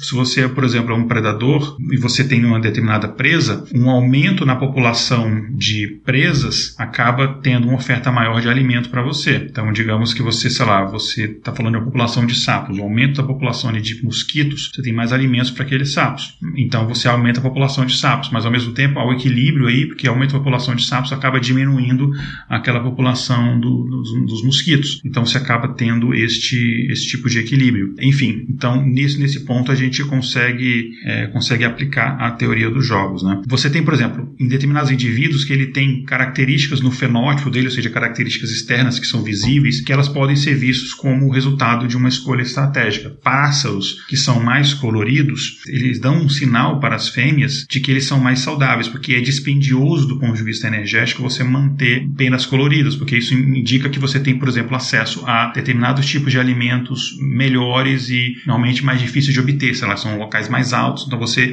tem uma saúde melhor que você consegue obter, você está se alimentando constantemente. Então, uma, uma, uma penas coloridas são um sinal de saúde, então você tem uma, uma tendência maior. Mas chama mais atenção de predadores, por exemplo. Chama mais atenção de predadores. Então, você tem este esse esse balanço de qual a melhor estratégia, é melhor ser mais, mais discreto, mas passar um sinal, é, você sobrevive, mas você não deixa descendentes, porque você, as fêmeas não vão ter interesse em você, ou o contrário, você deixa descendentes, mas você tem uma tendência maior de ser visto por predadores. Então, esse tipo de estratégia, isso aí, também são estratégias da, biológicas relacionadas a que a gente pode relacionar com a teoria do, dos jogos, né? Então, e, e, o payoff aqui basicamente é a sobrevivência da espécie, sobrevivência. Não, não, e aqui a gente pode colocar, se a gente pegar do ponto de vista genético, a sobrevivência de determinados genes. Então, um, um gene, por exemplo, determinado gene lá, um determinado pedaço do seu DNA que te dá uma característica, por exemplo, de ter uma determinada altura, de ter um determinado tamanho de dedo, de ter um tamanho, determinado tipo de, sei lá, formato de, de perna, de joelho, etc. Aquele, aqueles tipos de genes ali, eles querem, obviamente quando eu falo esse querem não é, não é consciente, tá? Mas assim, é, eles querem passar para a próxima geração, eles querem sobreviver. Então, às vezes a melhor estratégia é às vezes até você ter uma, uma atitude altruísta. Por isso que a gente tem, por exemplo, uma atitude mais altruísta com pessoas que são mais parecidas com a gente, porque ela tem mais genes em comum. Só que ao mesmo tempo a gente falou isso no outro episódio, no ponto de vista de ajudar, mas no ponto de vista de reprodução, você tem menos aptidão, você tem menos interesse nessas pessoas. Né? Por isso que a gente tem desde o princípio da sociedades um pouco dessa aversão ao incesto, apesar de que o incesto foi muito comum em várias sociedades por uma questão de sobrevivência e tal, mas logo cedo a gente começou a desenvolver essa aversão e entender que isso não é uma coisa boa. Mas enfim, eu estou me delongando demais nesse assunto, mas acho que deu para entender a relação entre a cooperação, interesses individuais na biologia, na evolução e como isso é um aspecto da teoria dos jogos. Agora, em outra área assim de, de estudos, a gente também encontra outro exemplo, né? Então, no direito, por exemplo, os conflitos eles é, geralmente que andam não são solu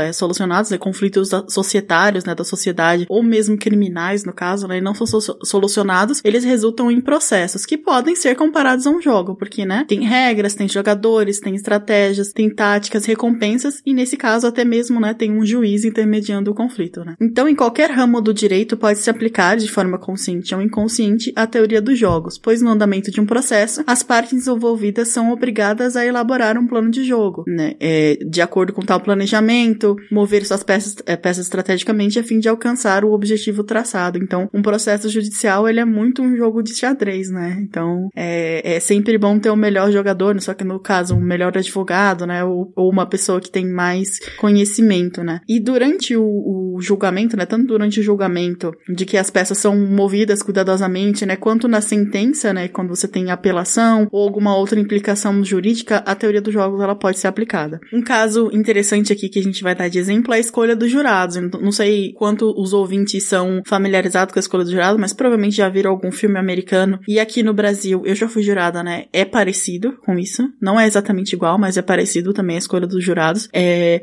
a própria promotoria e a defesa selecionam os, os jurados, os jogadores, no caso, que terão mais chances de ganhar o jogo. Então, existe uma, uma um sorteio aleatório. Então, por exemplo, no meu caso, é, eu fui convocada para ser júri, recebi uma cartinha lá, do mesmo jeito que você é convocado para ser mesário. No meu caso, eu fui selecionado para ser júri. Você vai lá no dia é, apontado que eles precisam, vai lá no fórum e você senta lá com todo mundo e o promotor e a defesa olham para. É muito engraçado. Eles pegam sua ficha assim, olham para você, faz umas perguntas e fala não, ou fala sim, entendeu? Então, eles são selecionados de acordo com o interesse da, das partes. Então, se eu não, eu não vou lembrar as regras exatamente, mas eu acho que nesse processo todo a promotoria tem é, os dois lados, né? A promotoria e a defesa tem direito de vetar algumas vezes, eu acho que é uma ou duas vezes. Então, por exemplo, a defesa escolheu o Igor. Aí a promotoria olha assim, não, e veta. Mas ele só tem algumas chances de fazer isso, não todas as vezes. Então, é, é isso, mas, mas basicamente eles têm que concordar, sabe? É, na, nas escolhas, entendeu? E tem um ramo do direito que estuda o padrão da decisão dos juízes, também outra, outra parte da teoria dos jogos,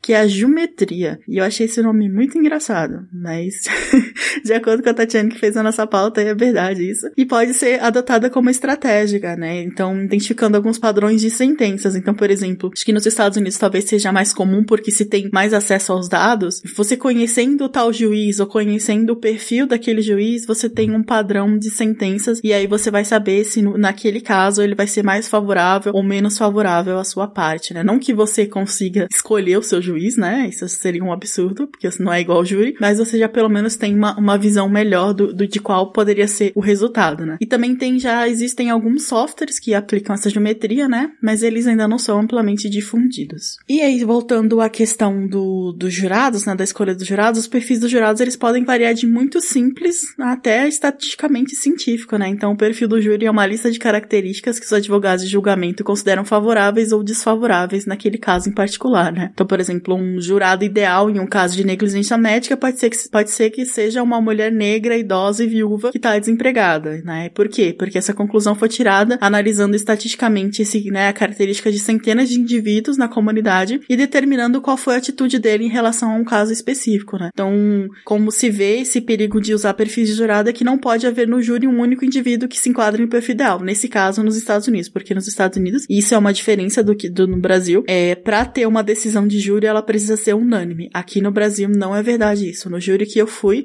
não foi um júri unânime, então ganha pela maioria. Então, nesse caso aqui, não, essa, esse risco aqui não, não seria aplicado aqui no, no, no Brasil, né? Então, é, esse perfil do jurado é mais sofisticado, é aquele que tem uma pesquisa da comunidade, né? Que ele avalia características demográficas, então, raça, idade, status econômico, então, né, faz aquele compilado assim e determina quais as características que formarão um juiz favorável ou um júri, né, favorável ou desfavorados, né. E aí isso, os, os advogados podem usar isso com algumas coisas de é, outros métodos psicológicos e tal, é para ajudar nessa parte do seu jogo, né. Então você vai escolher os melhores jogadores para ter um resultado favorável a você. Então é bem engraçado, por exemplo, é um caso de é, violência contra a mulher, por exemplo, ou violência doméstica. A promotoria provavelmente vai preferir que tenham muitas mulheres, né? Ou preferência mulheres com filhos pequenos, ou mulheres casadas no, no, no júri, enquanto que a defesa não. A defesa vai preferir, de repente, alguns homens. Ou no meu caso, no caso do meu do, do, do júri que eu participei, foi muito isso. Era um caso de violência doméstica, não era um caso de homicídio, era de tentativa. Ele não tinha é, conseguido, né, matar a moça, mas é, dava para ver perfeitamente assim. Eu acho que foi a, é, não não dá para saber qual é o voto das pessoas nessa parte ela é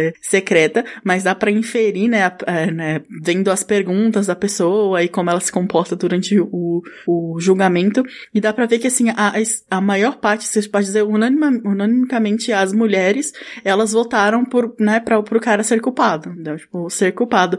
E teve algumas pessoas que votaram não culpado ou com atenuante e tipo eu tenho certeza, sabe, olhando assim analisando que eram alguns dos homens, entendeu? Então essa parte de perfil de jurado, é, ela é bem importante e bem assertiva, assim, né? Tem uma assertividade bem grande. É, e a gente também pode aplicar em alguns tipos de, de modelos de tanto computação quanto inteligência artificial, a gente consegue aplicar também a teoria dos jogos. Especificamente quando a gente tem, uh, no caso, o uso que a gente chama de multi-agentes. Né? Então, o que, que são multi-agentes no caso do inteligência artificial? São diferentes entidades e essas entidades elas interagem é, entre si e você pode ser, por exemplo, para fazer uma simulação de uma determinada situação para você ver qual que é a melhor estratégia. É uma simulação, por exemplo, de uma, uma guerra de preço, por exemplo, uh, ou para você testar uma campanha de publicidade, esse tipo de coisa, você pode utilizar modelos de inteligência artificial. E você pode modelar esses modelos baseados bastante na, nas equações da teoria dos jogos. Né? E aqui você tem uh, basicamente duas etapas que a gente chama assim que são etapas fundamentais. Uma que você tem que a gente chama de design do participante, que é o design do próprio agente em si, que você vai utilizar a teoria dos jogos aqui para otimizar a decisão de um participante, né? de modo que ele vai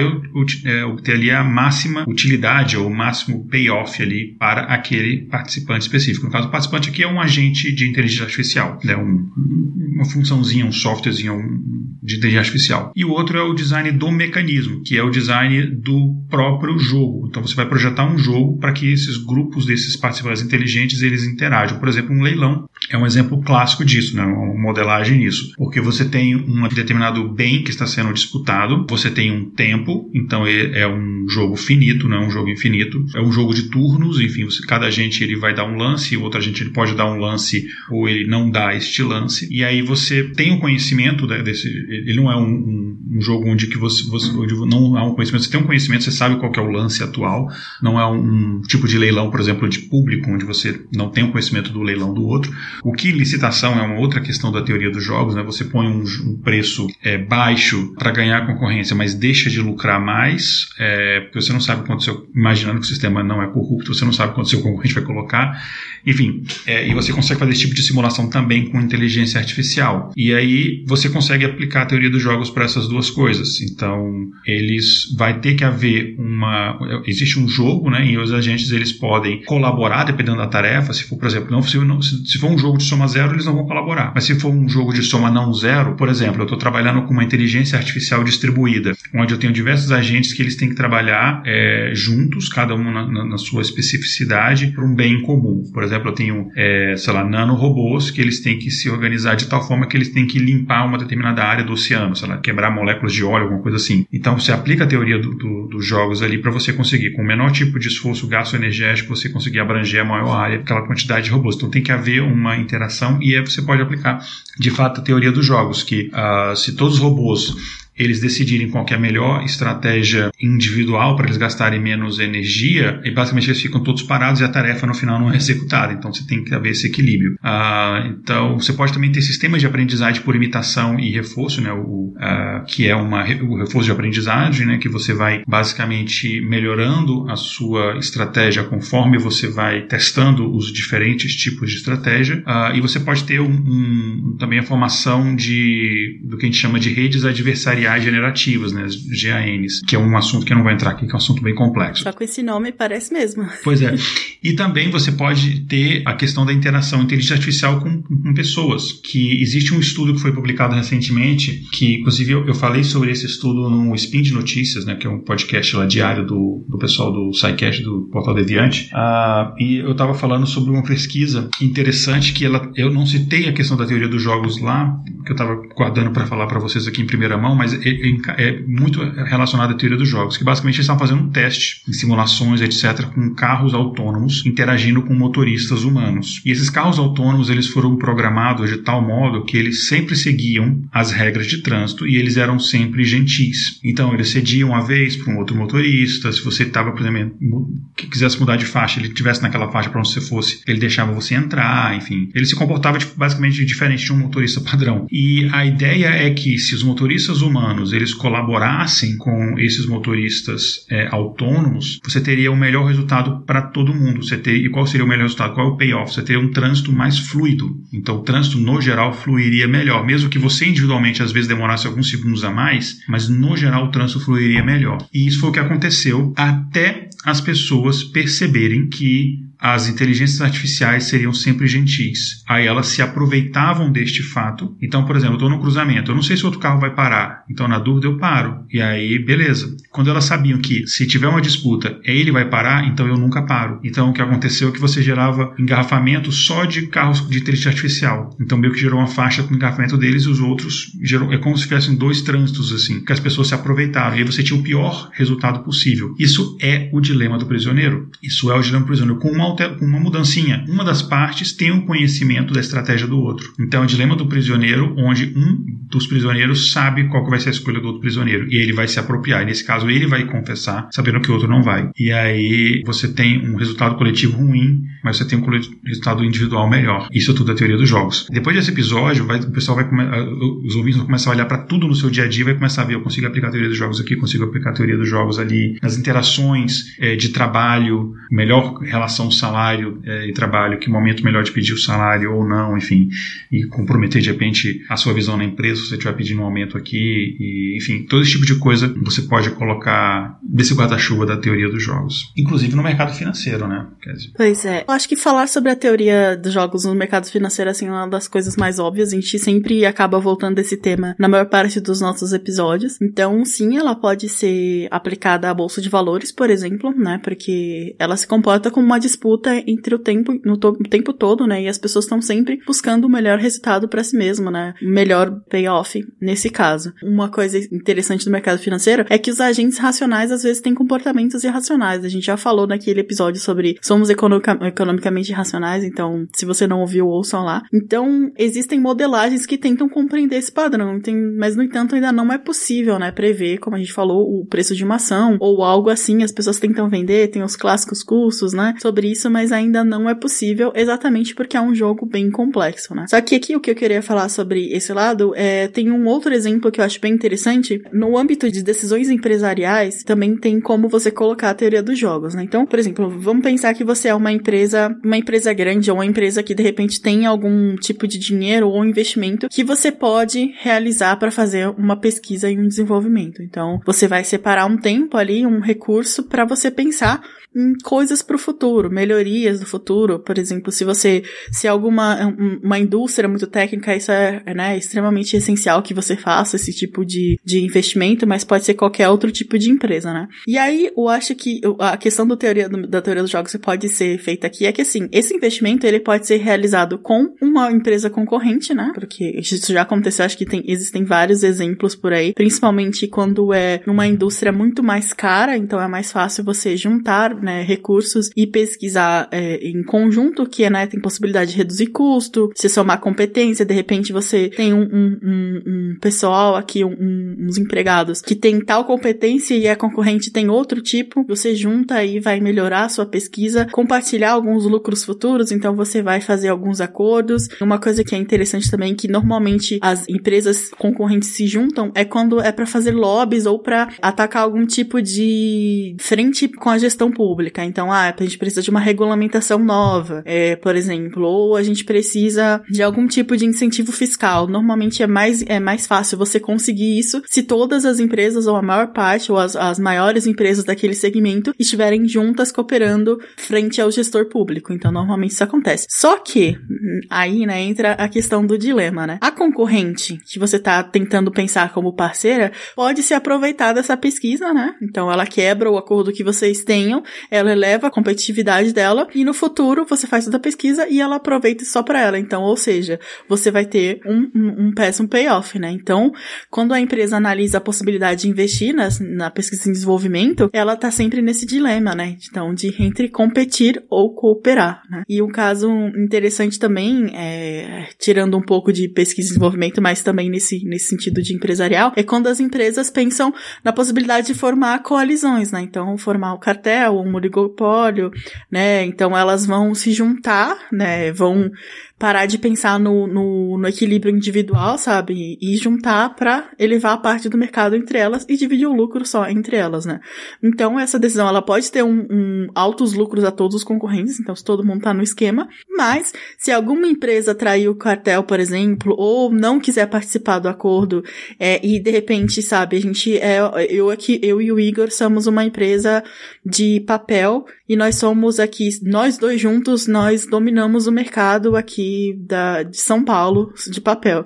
Então, se a gente é, juntar né, entre nós aqui, vamos dizer que a gente vai cobrar um preço um pouquinho acima, que vai ser um lucro ótimo para as duas empresas, e como não existem outras opções, né, as pessoas vão ter que comprar isso. Só que aí o Igor fala, não, acho que eu não vou fazer isso não. Vou, né, trair o cartel. E aí que ele faz? Ele, ele vende o produto dele pela metade. Então, ou seja, o cartel vai todo pelo saco, né, porque tudo, tudo que eles fizeram vai ser perdido e todo o lucro provavelmente vai pro Igor, né. Então, de novo, é esse equilíbrio entre competir e cooperar, certo? Exatamente. E tem aplicação disso também nos esportes, né? E aqui eu vou trazer uma lembrança muito dolorosa para os brasileiros, que é a Copa de 2014, né? Que, enfim, dolorosa por dois motivos: pelo superfaturamento da, que houve na Copa, na construção dos estádios e etc. E também, enfim, pelo resultado da Copa em si. Não vou citar aqui o, tal do jogo com a Alemanha. Mas é, na época dessa Copa houve uma reportagem do Jornal Nacional que mostrou que goleiros da Argentina e Alemanha, né, que foram os dois times finalistas, os goleiros de ambos os times eles faziam e obviamente não apenas os dois, mas a reportagem é focada nos dois times que iam fazer a final, que eles faziam um estudo das cobranças de pênaltis dos jogadores dos times adversários, sabendo, por exemplo, é, onde mais frequentemente cada um dos jogadores adversários chutava o,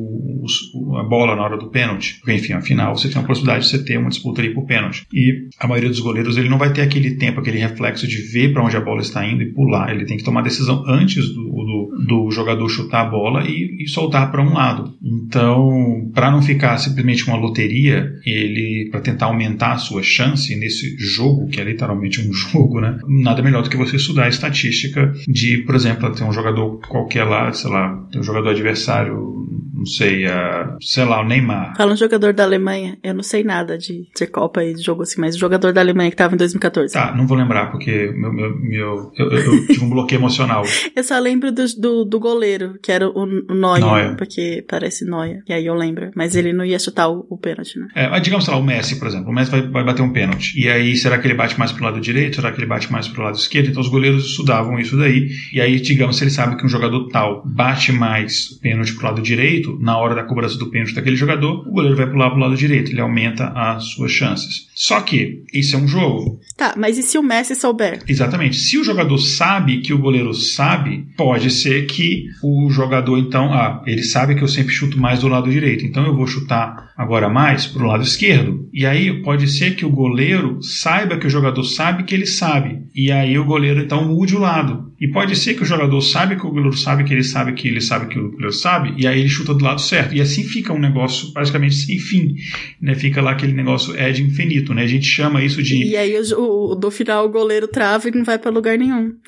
pois é, fica no meio e pega, pega a bola para quem chutar no meio, né? Não, mas falando sério, isso a gente chama de introspecção e interação estratégica. Enfim, então é uma decisão estratégica do, do goleiro. O goleiro pensando, será que ele vai chutar onde ele sempre chuta? Ou será que ele vai mudar para tentar me enganar? Então tem sempre essa tem sempre essa questão. É, é, por exemplo, um goleiro, ele chutou um pênalti do lado direito e ele, sei lá, errou aquele pênalti. Aí ele vai chutar depois um outro pênalti, logo em seguida, por algum motivo. Será que ele vai chutar do mesmo lado ou será que ele vai chutar do outro? Na cabeça do jogador, ele está pensando assim: ah, o goleiro vai achar que agora eu vou chutar do outro lado, então eu vou chutar do mesmo. O goleiro pode estar tá pensando: ah, eu acho que ele chutou desse lado e errou, ele vai chutar do outro, mas ele deve estar achando que eu estou pensando isso, então ele vai chutar do mesmo, então eu vou no mesmo. Então fica esse, basicamente, esse, esse dilema, né? Então, é, e isso acaba sendo um jogo de, do equilíbrio de Nash, né? Você tem ali o, basicamente os dois jogadores, o jogador e o goleiro, e eles têm esse dilema. E um dado interessante é que o time que começa chutando os pênaltis, ele vence em 60% das vezes. Então há uma vantagem ali na.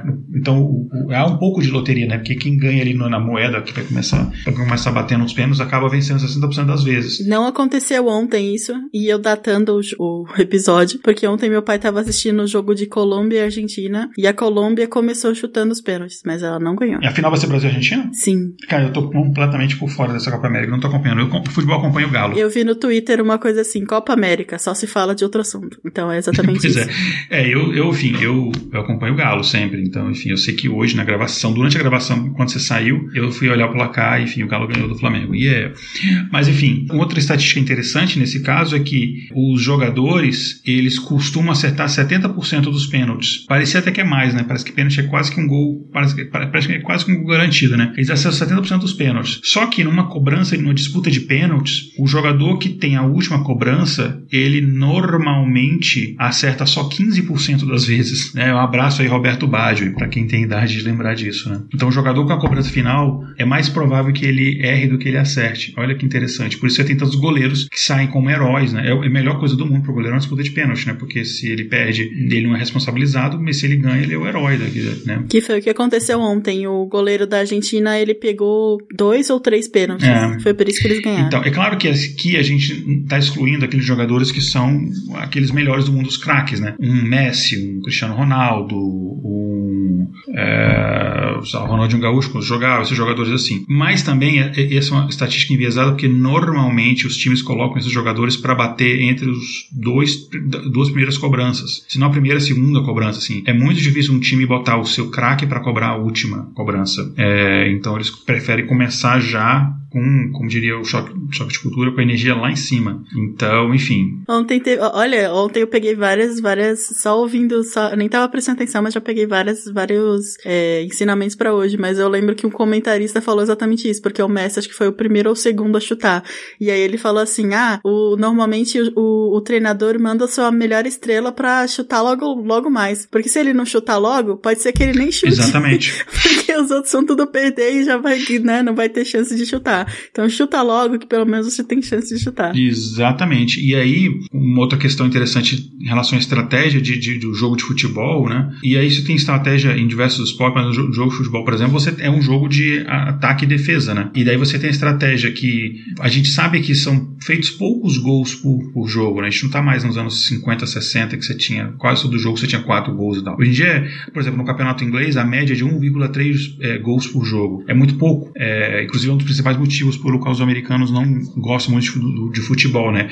É o esporte mais popular nos Estados Unidos para crianças praticarem na escola, de longe, e no entanto ele perde popularidade quando chega na, nas universidades e profissional então nem se fala, né? Tipo, talvez sexto esporte, talvez se bobear curling é mais popular. Porque, porque eles querem ser os heróis de, de marcar ponto, é isso? E no futebol não dá pra fazer Eles acham, não, é porque eles acham chato, tem pouca... Eles conseguem entender primeiro o empate, assim, é uma coisa bizarra pra eles, tem um jogo ninguém ganhar, mas principalmente porque tem poucos gols, assim, poucos pontos, né? Então eles não, eles não gostam tanto. Mas, mas tudo bem, a gente não entende beisebol também, não faz sentido. Faz, eu gosto. Não fala mal de beisebol, não. Um jogo que vai, pode durar horas. Pode. Mas a questão é, existe a estratégia, já que é muito difícil marcar gol, será que não é melhor então, a melhor estratégia é eu não tomar gol, ou seja, investir mais em defesa? E a gente vê que normalmente é isso, né? O, e tem a frase comum, né, que um, um, bom ataque ganha um jogo, uma boa defesa ganha um campeonato. E é uma melhor estratégia, por exemplo, no esporte, você sempre começar reforçando pelo por trás, né? Começar pela defesa, reforçando pela defesa, é, para depois você reforçar o ataque. A gente vê no futebol americano, o pessoal usa a mesma estratégia, que você tem um recurso limitado, que é a quantidade de salário que você pode pagar aos jogadores, que no, na, no futebol americano, no NFL, você tem o que chama de salary cap, né? Assim, todos os times eles gastam, eles têm um teto de gastos de salário, e é o mesmo para todos os times. Você não pode gastar é de infinito. Então, então você tem que, é, de forma. Você pega sei lá, o jogador mais estrela do são 53 jogadores. Você pega um jogador, você paga um mega de um salário para ele, você pega o melhor jogador da liga, o melhor quarterback da liga, e mas tem um resto do time não tão bom, ou você tem um equilíbrio. O New England Patriots, meu, meu, meu time, por exemplo, ele mostrou que havia um equilíbrio. Eles conseguiram manter o quarterback Tom Brady na época que jogava ganhando um salário bem abaixo, mesmo sendo o melhor, bem abaixo dos outros quarterbacks dos, dos, dos outros times, porque eles pegavam esse dinheiro, uma opção do próprio Tom Brady, eles pegavam esse dinheiro e tinham um time mais forte em vez de ter os jogadores com super salários. Então você não tinha ninguém com super salário, todo mundo com salários que não eram os maiores da liga, mas você tinha um time forte que ganharam seis Super Bowls. Então, isso é também teoria dos jogos, né? Você ter esse tipo de equilíbrio. E não só a teoria dos jogos, é muito a ver com o equilíbrio de Nash. Tá, mas eu acho que a gente passou aí no episódio, explicou o que é teorias, falou, né, várias aplicações, mas o que, que o, o ouvinte realmente quer saber, que é por isso que ele tá dando play aí, ouvindo a... Existe a melhor estratégia para ganhar um jogo? Não há nada garantido. Não há nada garantido. Poxa, me enganaram. Pois é, garantido não há. Se alguém te vende alguma coisa garantida, essa pessoa está cometendo charlatanismo. É, por exemplo, esses caras que vendem cursos de traders, eles ganham mais dinheiro vendendo o curso do que de fato fazendo trade. Ah, isso é uma verdade que poucos querem aceitar. Então não existe uma, uma estratégia absoluta, porque a partir do momento que o adversário conhece uma estratégia que seja muito boa, ele pode contra-atacar aquela estratégia. É igual no xadrez, por exemplo. Se eu, ah, se eu abro ali, sei lá, por, sei lá, fazendo um gambito do rei, por exemplo, é, o adversário, sabendo que eu estou fazendo isso, ele conhece aquela jogada, ele faz um contra-ataque equivalente. Se eu abro, sei lá, com Rui Lopes, alguma coisa assim, enfim. Não vou entrar muito no xadrez, mas xadrez é um exemplo clássico disso. Mas existem estratégias que aumentam a sua possibilidade, a sua probabilidade de ter o maior payoff, de ter os maiores ganhos. Né? E aí, seja um jogo finito, seja um jogo infinito, você consegue calcular a, a chance de você é, obter maior ganho em determinado tipo de cenário de jogo. Né? É, obviamente, você não vai estar jogando fazendo cálculos e tal, mas você tendo uma mente treinada em estratégia, você consegue saber qual é a melhor estratégia para você naquele momento. Né? E a melhor estratégia é sempre adaptativa, porque senão fica meio que manjado se você usa sempre a mesma estratégia todas as vezes. Né? Tá, então existem vantagens de estudar a teoria dos jogos, né? Além de, obviamente, ganhar um Nobel de economia, né? Bastante. Isso ajuda no dia a dia mesmo, em decisões do dia a dia, de não só em decisões de investimento, decisões de relacionamentos, em decisões carreira, etc. É, existem sim vantagens de você entender a teoria dos jogos. E, e duas das vantagens, aproveitando que a gente está falando disso, é uma é você entender a, o processo de decisão desses agentes que estão interagindo entre si, e você pode ser um desses agentes, para você entender aquela lógica. E o outro é ajudar você a desenvolver de forma racional uma estratégia, né, explorando a possibilidade dessa interação entre esses, esses agentes. Né?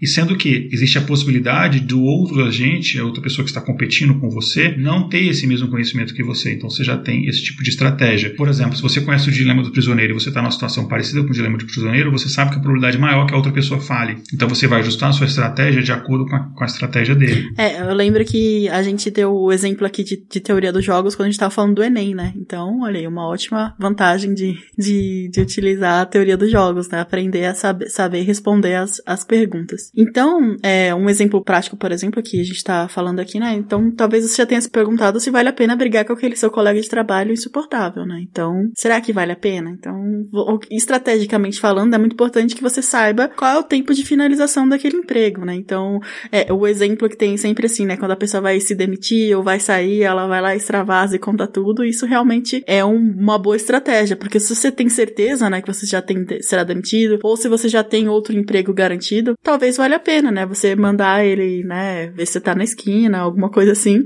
Caso contrário, as chances de você se dar mal podem ser bem grandes, né? Porque se você tomar uma atitude que de repente seja muito grande ou as repercussões disso aumentem, talvez você ou os dois, né, sejam demitidos. Então, a conciliação ou a cooperação aí no caso seja o melhor dos cenários nesse, nesse, nesses eventos, né? Então, é importante avaliar todas as variáveis e as possíveis perdas, né, antes de você, no seu trabalho, mandar alguém, né, tomar num copo em outro lugar, entendeu?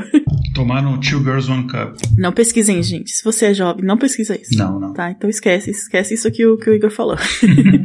então, gente, esse foi o tema. É um tema que a gente já tinha feito algo, né, pensado em fazer há algum tempo, então foi bem especial pra gente. Espero que vocês tenham gostado. Mas calma que o episódio ainda não acabou, a gente vai para o nosso quadro Espaço Amostral.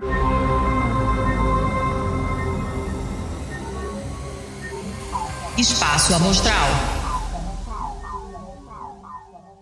Então voltamos aqui no, no Espaço Amostral. Então, para quem não sabe, ele é um quadro onde os participantes indicam alguma coisa para os nossos ouvintes. Então, pode ser alguma coisa, um livro, um jogo, qualquer coisa. Pode ser ou não relacionado ao tema. Igor, o que, que você trouxe pra gente hoje? Eu vou indicar dois filmes que eles têm relação ao tema. Um é bem óbvio, o outro nem tão óbvio. Mas eu vou indicar um filme muito antigo, chama Em Nome do Pai, que ele é exatamente o dilema do prisioneiro. O cara pegou um dilema do prisioneiro e escreveu um roteiro em cima. É basicamente isso. São dois norte-irlandeses, enfim, duas pessoas da Irlanda do Norte, na época que estava tendo todo, todo aquele conflito do Reino Unido com o grupo terrorista, o grupo, enfim, o grupo do IRA, enfim, eles praticavam, é grupo terrorista, enfim, eles praticavam terrorismo e tal. IRA não quer dizer Igor Rafael de Alcântara, sim, as iniciais são IRA. Eu já tive problema com isso quando eu entrei na Inglaterra, porque meu e-mail era IRA Revolution, acho que eu comentei isso no episódio anterior. Mas enfim, basicamente são dois, são, eles são, há um, um crime eu vou falar, não quero dar spoiler, enfim, há um crime e esses dois irlandeses eles são presos, suspeitos desse crime, cada um é colocado num, numa sala de interrogatório separada e é oferecido para eles o, as mesmas opções do, do dilema do prisioneiro. Você confessa, é, você acusa o seu, seu amigo e você sai ileso e a gente condena ele, ou você fica calado se ele confessar, você que vai pegar a pena máxima, enfim, mas se vocês dois confessarem, vocês vão ser condenados a uma pena menor. É o dilema do prisioneiro, só que aplicado no filme, só que tem toda a questão da parte psicológica, como a polícia interroga e tal, enfim, tem uma polícia bem corrupta que não tem, muita, não tem prova contra eles e quer incriminar de qualquer jeito, enfim. Então, a minha primeira indicação é O Nome do Pai. E uma, minha outra indicação é um filme muito antigo que ele mostra, de forma caricata, porque era, era o objetivo do diretor, mas ele mostra o que você falou, Kézia, na parte da Guerra Fria, que o dilema que os líderes das duas superpotências tinham era se eu ataco primeiro, eu tenho um risco, por exemplo, de, de ter, obviamente, meu ataque não, não destruir o inimigo completamente e sofrer uma, um contra-ataque, e nós vamos nos aniquilar mutuamente, mas se eu espero atacar ele, me ataca primeiro, eu não consigo reagir, ele me aniquila. Então tinha essa coisa e tal. Isso a gente levou a gente à beira da Guerra Mundial várias vezes, a gente tem um episódio que a gente falou das vezes que a gente quase, que, que o mundo quase acabou, a gente falou de alguns desses eventos. E tem um filme que retrata de forma caricata é, um pouco isso, que é o filme, que é o filme do Kubrick. Eu não vou lembrar o nome do ano desse filme, que é o é, Doctor Strange Love, que acho que o título é gigante, mas é, é Doctor Strange Love e como eu parei de temer a bomba e passei a mala, algo assim, eu não vou lembrar o título exato, que é um título grande. Mas é Doctor Strange Love, procura lá, um filme preto e branco, muito bacana, do Stanley Kubrick, um dos clássicos do Kubrick, começo da carreira dele de cineasta. Então, também a gente tem aplicação da teoria dos jogos nesse dilema de que há uma desconfiança de que os, os soviéticos estão atacando, só que não há uma certeza, e será que a gente ataca e aí vai, a gente vai provocar uma guerra que não, não começou, ou será que a gente espera para ter uma confirmação e aí é tarde demais? Enfim, então são essas duas, minhas duas indicações. E você, dizer? Eu vou completamente trapacear, porque eu confesso que eu não preparei uma indicação para esse episódio, então eu vou indicar para mim mesma e para os ouvintes uma mente brilhante. eu prometo que eu vou assistir depois desse episódio. É, então, é um bom filme, vai, acho que vai complementar bastante tanto esse episódio quanto o episódio do Influencers. E é isso, gente.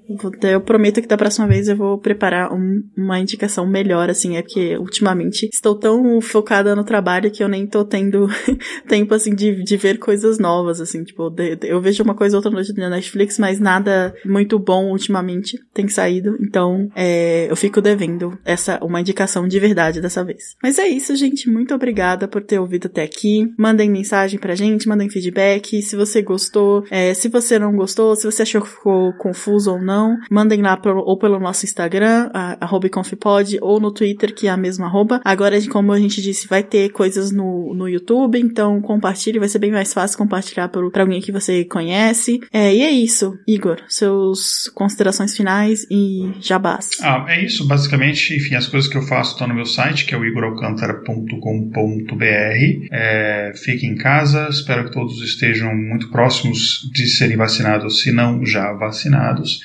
E, gente, a gente quer muito aumentar o nosso número de ouvintes, aumentar o nosso alcance, então se você não consegue colaborar financeiramente como um dos nossos apoiadores, uh, a gente pede que você ajude divulgando, passe para as pessoas o nosso podcast. Pega lá uma pessoa que você acha que vai gostar da gente, pega o celular dela, empresta aqui, eu vou, eu vou instalar um programinha aqui de podcast e já assina o intervalo de confiança, explica para a pessoa como é que ela escuta lá e pronto, divulgue, divulgue a palavra. Fala assim, o senhor tem um minutinho para escutar a palavra do intervalo de confiança, é isso aí. Quanto mais pessoas tiverem conhecimento melhor sobre dados, eu acho que menos menos a gente vai ser enganado pelas, por essas armadilhas que a gente tanto debate aqui. Pois é, gente, mas lembrando que é sempre tudo online, seguindo os protocolos da OMS, entendeu? Nada de ficar batendo na porta das pessoas de domingo de manhã, tá bom? Uhum. Isso, exatamente. E é isso, gente. Muito obrigada. Tchau, tchau. Tchau, tchau, gente. Na estrada não.